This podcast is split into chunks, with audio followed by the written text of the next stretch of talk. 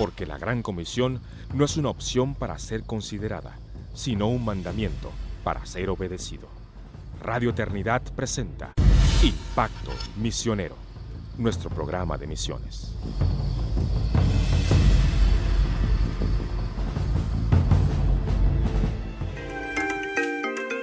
Bienvenidos hermanos una vez más a una entrega de Impacto Misionero, el podcast de misiones de Radio Eternidad. Y es un gusto acompañarles una vez más en esta nueva entrega. Ya estamos grabando eh, nuevos programas y les agradecemos durante todo el 2020 su acompañamiento durante nuestras entregas. Y de verdad, hermanos, les pedimos que estos programas son mayormente no solo para nuestra información, sino para nuestra transformación, para que podamos evaluar si el Señor, uno, nos está llamando eh, o cómo nos está llamando el Señor a participar de misiones, ya sea dando, ya sea orando, ya sea enviando o yendo, como algunos de nosotros estamos llamados a hacer. Y en esta ocasión vamos a estar hablando de la biografía de un gran hombre de Dios. Su nombre fue George Mueller eh, y vamos a estar compartiendo acerca de su vida, sus logros, sobre todo porque vamos a estar hablando en las próximas entregas acerca de las misiones y la oración. Y George Mueller es uno de los campeones, digamos, en ese sentido, de el, efecto, la importancia de, las, de la oración en nuestro trabajo misionero. Y es increíble cómo podemos aprender de la vida de este hombre. Así que acompáñenos en esta entrega a ver la, la vida de George Mueller.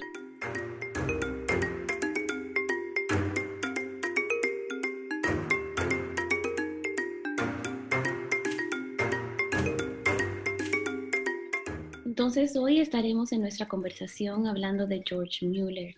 George Mueller fue un misionero eh, alemán, de hecho, nacido en Alemania, originalmente nacido en el 27 de septiembre de 1805 eh, y fue un misionero cristiano eh, quien pertenecía a lo que era el movimiento de Brethren o los hermanos, el movimiento de los hermanos, que fue un misionero em, nacido, eh, un, perdón, un movimiento cristiano nacido originalmente en, en Dublín, Irlanda, en los años 1820.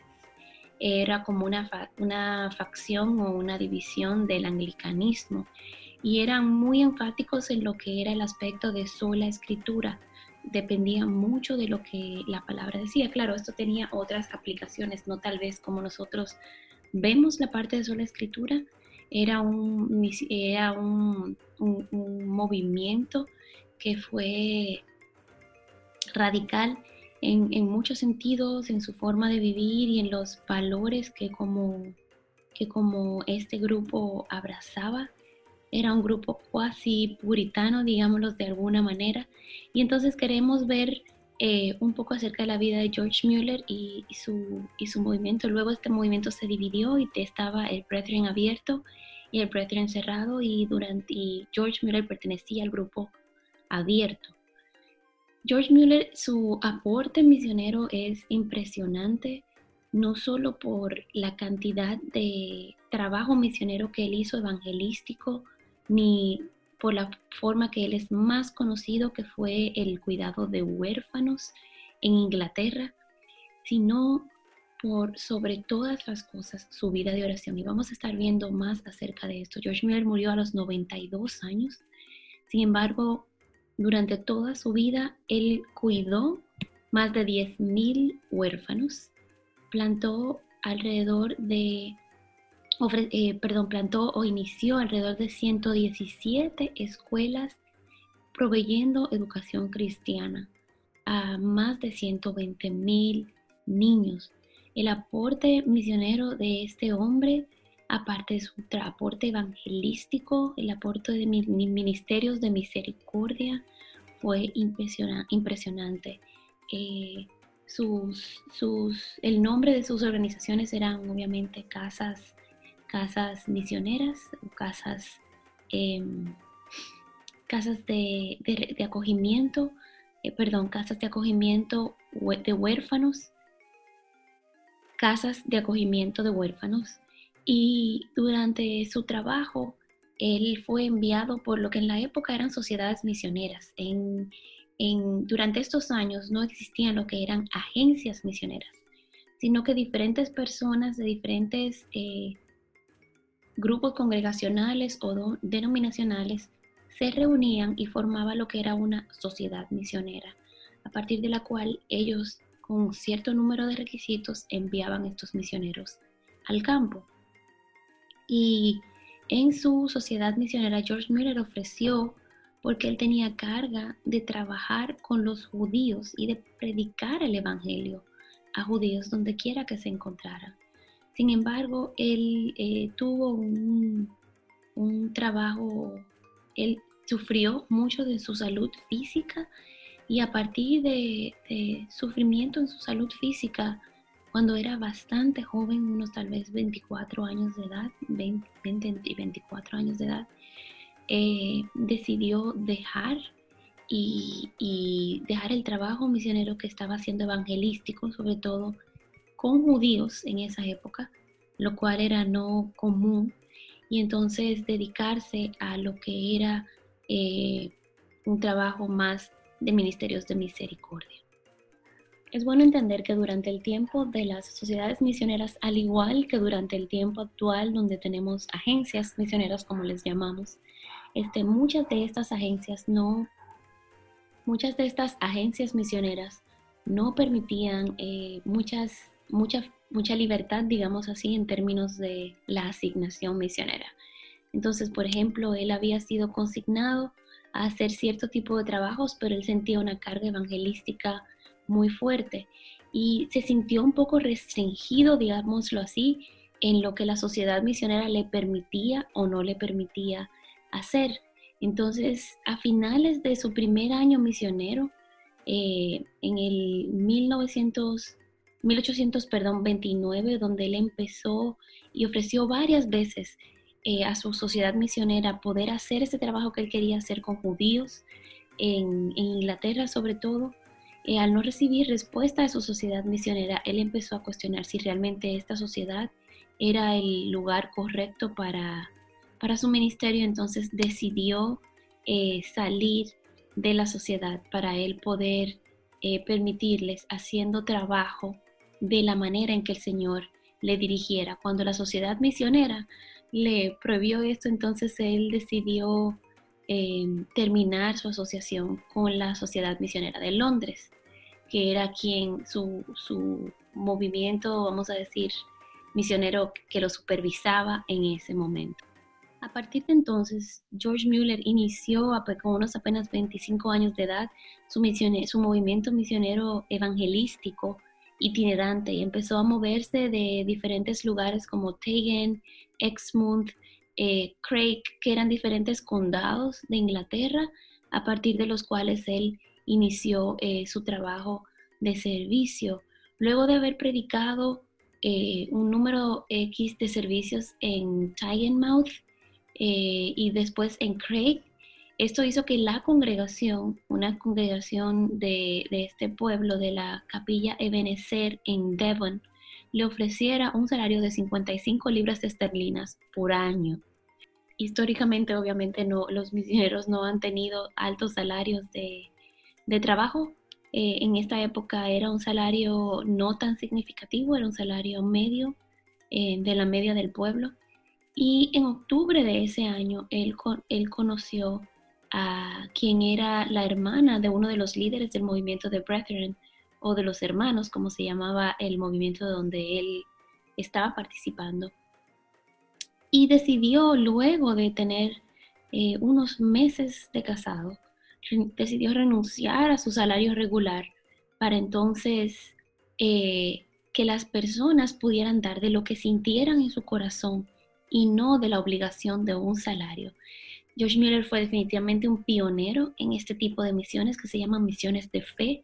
Hoy en día no es que las misiones no son todas de fe, sino que es un movimiento específico dentro del movimiento misionero, en donde el misionero no tiene un salario específico, sino que depende únicamente de cómo el Señor vaya moviendo los corazones de los hermanos y vayan eh, proveyendo eh, cuando el hermano está en el campo misionero en cómo ellos decidan dar. Obviamente es un movimiento que se hizo más popular aún con eh, años después con Hudson Taylor, pero George Mueller fue uno de los pioneros, fue uno de los misioneros más tempranos que, que son registrados con este tipo de misiones, obviamente no en el tiempo de la iglesia primitiva, que también se hacían misiones de esta manera, pero es importante el ver que hay diferentes estrategias, no hay una sola forma financiera, digámoslo así, de hacer misiones, pero definitivamente la vida de George Mueller es una vida que nos reta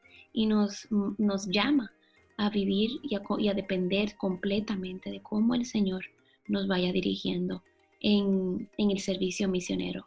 Definitivamente las, la parte financiera no ha sido nunca un obstáculo para Dios para realizar eh, y extender su reino. Sí puede ser una parte que force a muchos misioneros a salir por un tiempo del campo, a dedicarse a ser bivocacionales en muchas ocasiones porque no tienen suficiente ingreso para proveer a su familia, pero no es un factor determinante o condicional de si servir al Señor en misiones o no. Un verdadero misionero obedece la voz de Dios y confía en, su provisión. Obviamente hay diferentes formas de Dios proveer en misiones. Y hoy en día sí hemos aprendido mucho de errores pasados y creo que hay una forma muy responsable de hacer misiones. Pero la vida de George Mueller nos enseña desde temprano en su ministerio que él no condicionaba hacer el trabajo de Dios a recibir un salario o no. Y yo creo que eso debe ser aplicable para, para cualquier ministro del reino pero sabiendo de que también hay decisiones que hay que tomar en base a la sabiduría y gracia común que el Señor nos ha dado. Algo interesante que también ocurría en esta época era que personas de la alta alcurnia podían rentar eh, pilas completas de la iglesia y eso hacía que las personas pobres no tuvieran acceso a las iglesias tanto como las personas ricas o que dependieran de que la iglesia no se llenara de las personas que podían pagar por sus asientos en la iglesia. Entonces él eliminó esta práctica, lo cual también era un poco contracultural en la época. A nosotros nos parecería ridículo en el día de hoy que la iglesia alquilara las sillas para aquellos que pudieran pagar, aunque no nos extrañaría ver en la desviación que el Evangelio ha obtenido en algunos lugares que esto ocurriera de esta manera. Sin embargo, vemos cómo siempre Dios ha levantado hombres que van contra cultura, que tienen temor de Dios y que aún en sus manejos financieros eclesiásticos honran al Señor en contra de lo que es el establecimiento local. Entonces George Mueller eliminó en esa pequeña congregación el que los ricos pudieran rentar sus filas o sus sillas donde sentarse y que la iglesia fuera de acceso a todo el mundo, el que pudiera pagar y el que no pudiera pagar. Y como él era del movimiento de Brethren, él se, él se basó en esto, como siempre vemos la palabra de Dios, es nuestra guía, es nuestro eh, estándar y él basó su, estas decisiones en Santiago 2 del 1 al 9. En el 1832, George Mueller se mudó a lo que era el área de Bristol, que es donde él desarrolló la mayor parte de su ministerio con huérfanos y su ministerio misionero. Él se mudó para trabajar con una iglesia que se llamaba la Capilla de Bethesda y junto a quien se convirtió en su mejor amigo Henry Craig, eh, continuó predicando hasta su muerte. Desde 1832 hasta 1898, George Mueller estuvo sirviendo en este lugar en específico. Y vemos que en el 34 fundó lo que se llamaba una institución, la institución de conocimiento escritural para el hogar y para el extranjero, donde su, su meta principal era ayudar financieramente a escuelas cristianas y a misioneros. Eh, ayudaba en la distribución de Biblias y tratados bíblicos. Em, proveía eh, como cuidado de niños preescolar durante el día para padres que necesitaban ir a trabajar, pero no tenían dinero para esto.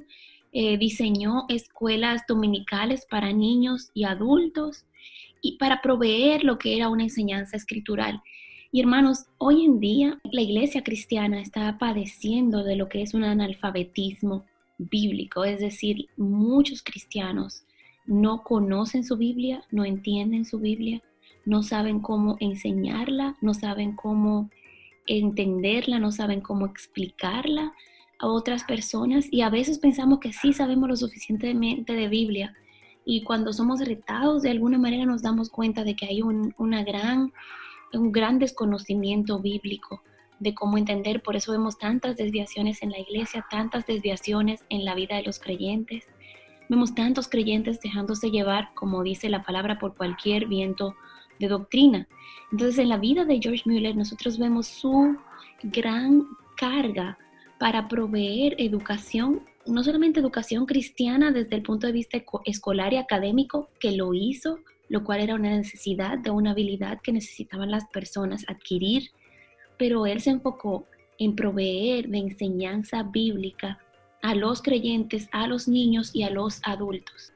Fue a partir de este tiempo donde él inició eh, las escuelas preescolares, creó cinco escuelas preescolares en alrededor de 1835, dos escuelas para niños y tres escuelas para niñas, donde él no recibía, y muy contracultura también, no recibía ningún tipo de ayuda gubernamental ni de soporte gubernamental. Él dependía simplemente de ofrendas no pedidas o no requeridas. Él no enviaba solicitud de ofrendas ni donaciones, sino que él solamente aceptaba aquellas donaciones que venían del corazón de las personas. Y a través de su vida, esta organización recibió y desembolsó alrededor de 1.3, casi 1.4 millones de libras esterlinas, que si lo convertimos al, al, equivalente en el día de hoy, representaría alrededor de 113 millones de libras esterlinas para el tiempo de la muerte de este hombre de Dios.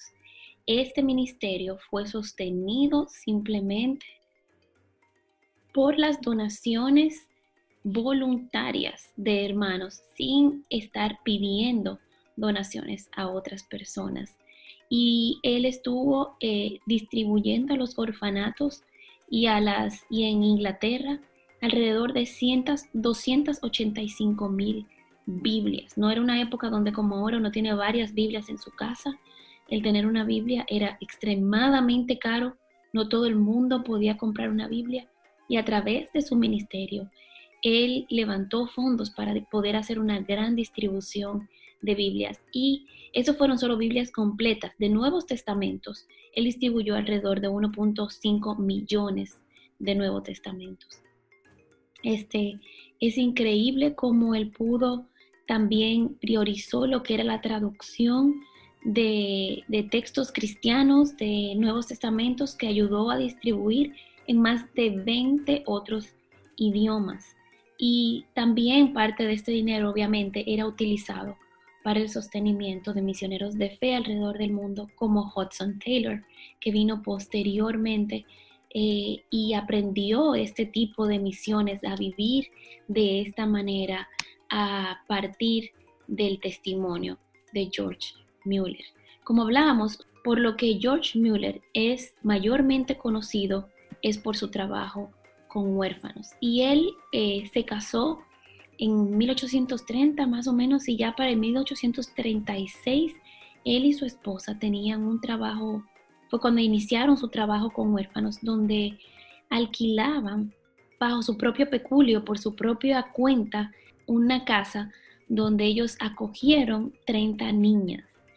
A partir de ahí empezó a conseguir más casas en una misma calle y empezó a alquilar casas ya no solo para eh, recibir niñas, sino para también recibir niños y, bebés, niños más jóvenes, ya bebés, eh, y niños que tenían, que no podían ser cuidados por sus padres y eran abandonados.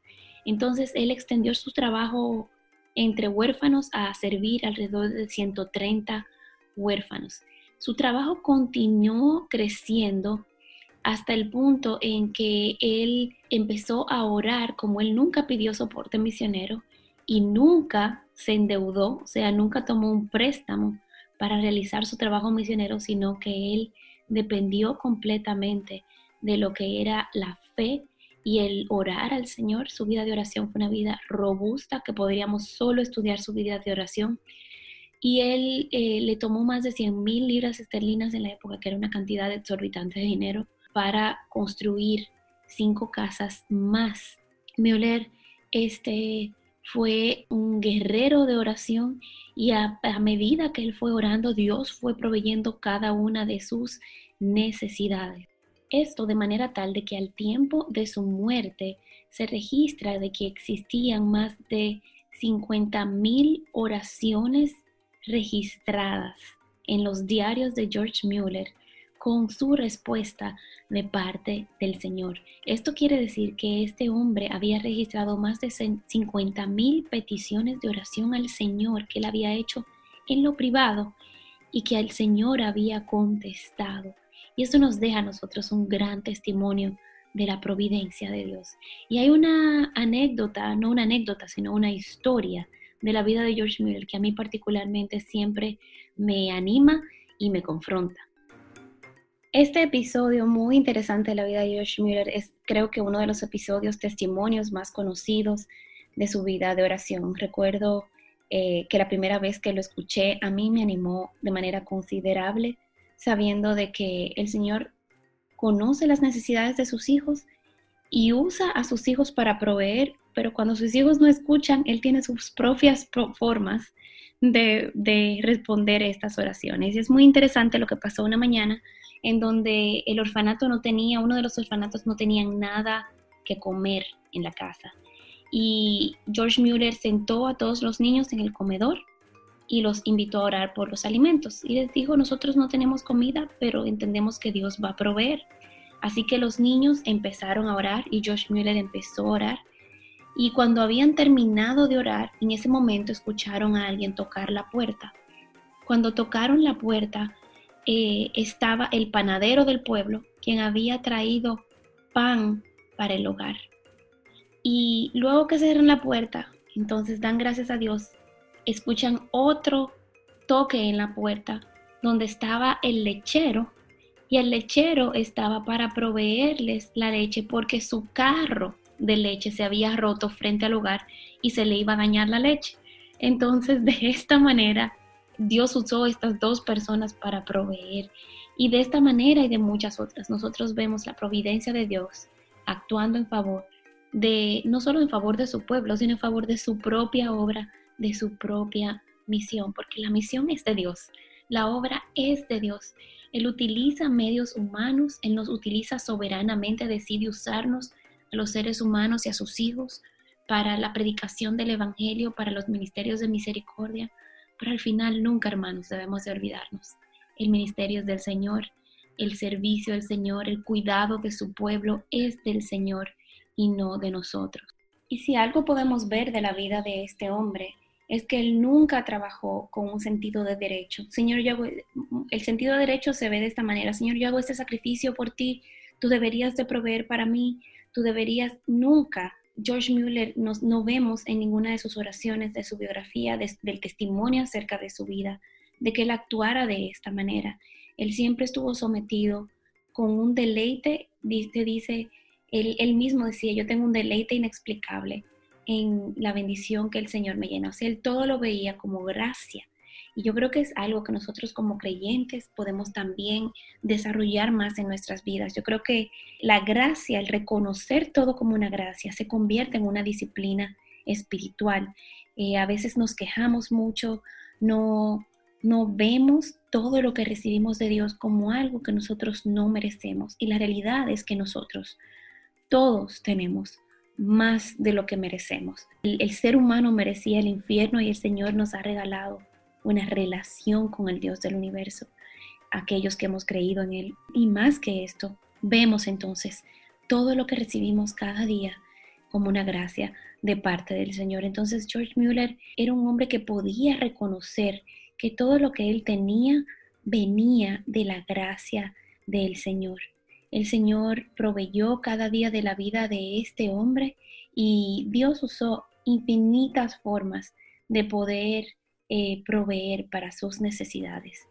A la, a la edad de 71 años, Después de la muerte de su primera esposa, eh, tuvo cinco años de viudez, o sea, quedó viuda a los 66 años y a los 71 se casó con quien fue su segunda esposa y empezaron un periodo de 17 años de viajes misioneros. Nunca es tarde para nosotros obedecer a Dios como Dios soberanamente quiera usarnos. Este hombre pudo haber dicho a los 65 años, 66 años, ya yo he servido mucho al Señor, ya yo he, caminado por el mundo, ya yo he hecho mucho servicio itinerante, eh, tengo eh, orfanatos establecidos, pero a la edad de 65 años, este hombre decidió quitarse, eh, levantar sus tiendas e irse a lo que fueron 17 años de viaje misionero hasta su muerte. Es increíble la sensibilidad de este hombre y la obediencia, la sensibilidad de, hombre, de este hombre a poder discernir cómo el Señor quería que él se moviera, dónde el Señor quería que él se moviera y cómo el Señor quería que él sirviera. Y lo otro era el no aferrarse a nada, sino saber que su vida no le pertenecía, sino que todo lo que él tenía venía de parte de Dios. A pesar de que este hombre pagaba todos sus gastos misioneros, obviamente de las ofrendas no requeridas que él recibía, y durante este tiempo de viaje itinerante, George Mueller predicó en tres idiomas distintos que era, en los cuales él era eh, completamente bilingüe. Él, predicó en inglés, en francés y en alemán y luego otros sermones fueron eh, eh, traducidos a idiomas que él no podía hablar. Luego de haber servido por 17 años de esta manera, eh, él empezó a enfermarse y tuvo que regresar a Inglaterra, en donde murió en una de las casas de huérfanos, en, en las casas de acogida, a la edad de 92 años. Entonces, fíjense cómo esta es una vida invertida y vivida de cara a Dios, invertida para las cosas de Dios y vivida de cara a Dios. Cada una de las vidas de sus hijos pertenecen a Dios. Él decide qué hacer con sus hijos, cómo hacerlo con sus hijos y lo único que nosotros, los hijos de Dios, tenemos que hacer es prestar atención al llamado de Dios y obedecerlo. Entonces vemos en la vida de George Mueller una forma eh, como el Señor de manera impresionante usa a personas normales, personas sencillas, para su trabajo. George Mueller vivió una vida también de rendición de cuentas, donde él registraba en detalle cada centavo que entraba, cada centavo que se gastaba eh, en su ministerio, de manera tal de que él pudiera dar testimonio no solamente de cómo Dios proveía, sino de la fidelidad humana con la cual ese dinero era administrado. Nuevamente, creo que la iglesia actual y los ministros del Evangelio actuales, podemos aprender mucho de la vida de este hombre.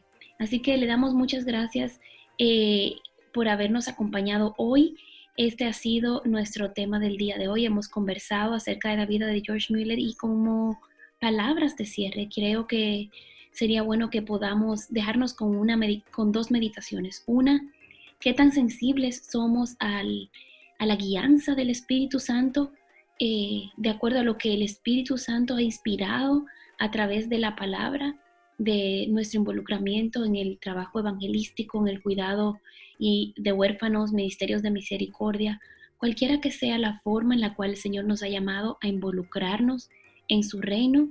Lo otro es que podamos también nosotros ver qué tan rápido obedecemos a esa forma en la que el Señor va guiando a cada uno de sus hijos a través de su palabra y la guianza del Espíritu Santo en cada una de la vida de sus hijos.